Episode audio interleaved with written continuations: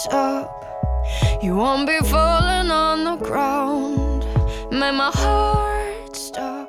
Hallo, liebe Hörer, ich bin Nancy und habe heute wieder mal einen tollen Interviewpartner neben mir zu sitzen. Diesmal handelt es sich um eine talentierte Würzburgerin und ich muss sagen, okay, ist die einzige Würzburgerin, die ich jetzt auch kenne. Hallo, Lilly im Monclau. Grüß dich. Ja, ich war gerade schon bei Würzburg. Ähm, ganz ehrlich, ich habe Würzburg ähm, eingegeben in der Suchmaschine und dann Musiker eingegeben, weil ich dachte, vielleicht gibt es ja doch noch andere. Und was erschien da? So Coverbands, Partybands. Ist Würzburg jetzt sonst nicht so musikalisch? Bist du da die Ausnahme? Also ich habe so ein bisschen das Gefühl, es ändert sich gerade ein bisschen. Es ist halt einfach auch eine Stadt, die viel Potenzial hat, aber halt auch noch ein bisschen aufwachen muss. Also in manchen Sachen ist es noch ein bisschen konservativ und gleichzeitig äh, sind ja junge Leute da oder auch viele Studenten, wo man sagen könnte, hey, die könnten ein Projekt anfangen und dann bleiben sie hängen.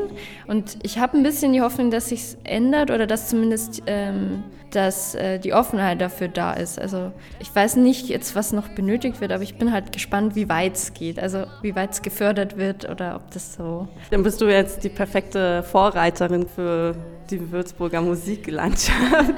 Ende August erscheint dein neues Album oder dein erstes Album. Ein paar Songs kennt man ja auch schon, also Blood in History und Keep, die älteren Songs. Ähm, es gibt natürlich auch viele neue Songs.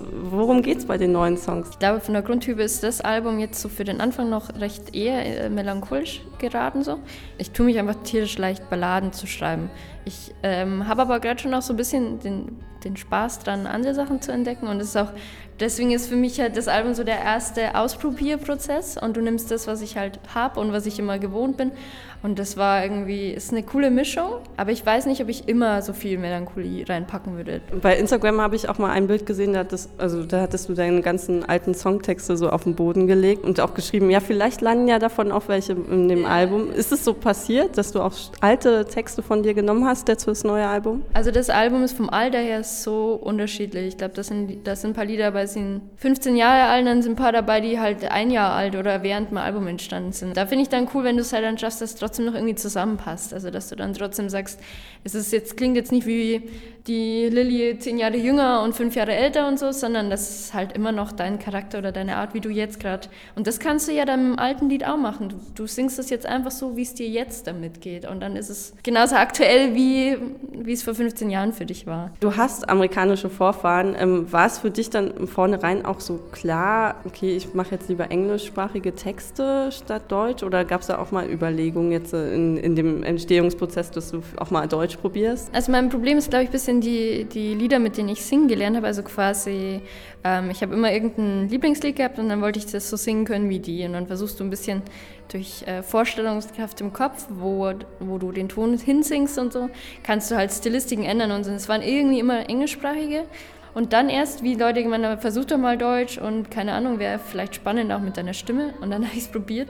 Wenn du aber dann zehn Jahre lang deine Stimme mit englischsprachigen Liedern trainierst, ich habe alles so weich gesungen. Du tust alle Wörter dann so mit so einem amerikanischen Schwung betonen und so. Dann kamen die nach dem Konzert und gemeint, bist du, bist du Engländer?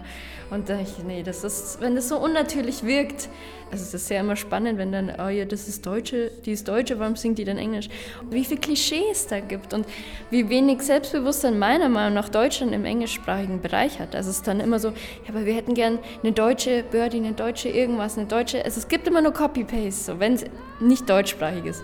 Dann dachte ich mir, ja, wo ist denn unser Stolz, mal zu sagen, ja, das ist eine eigene Stimme oder ich mache mein eigenes Ding und ich weiß nicht, ob das Deutschland, ob das möglich ist in Deutschland aber ich keine Ahnung, könnte mir das nicht vorstellen, das zu ändern. Wir freuen uns natürlich sehr auf dein Album und die Hörer auch. Die müssen natürlich reinhören. Am 29. August spielst du in Berlin und im November auch nochmal. Das eine ist akustisch quasi Ende August und November ist dann äh, Vollband. Und da habt ihr die Chance, Lillys Stimmgewalt zu erleben. Ja. Okay, vielen Dank. Danke dir. I hear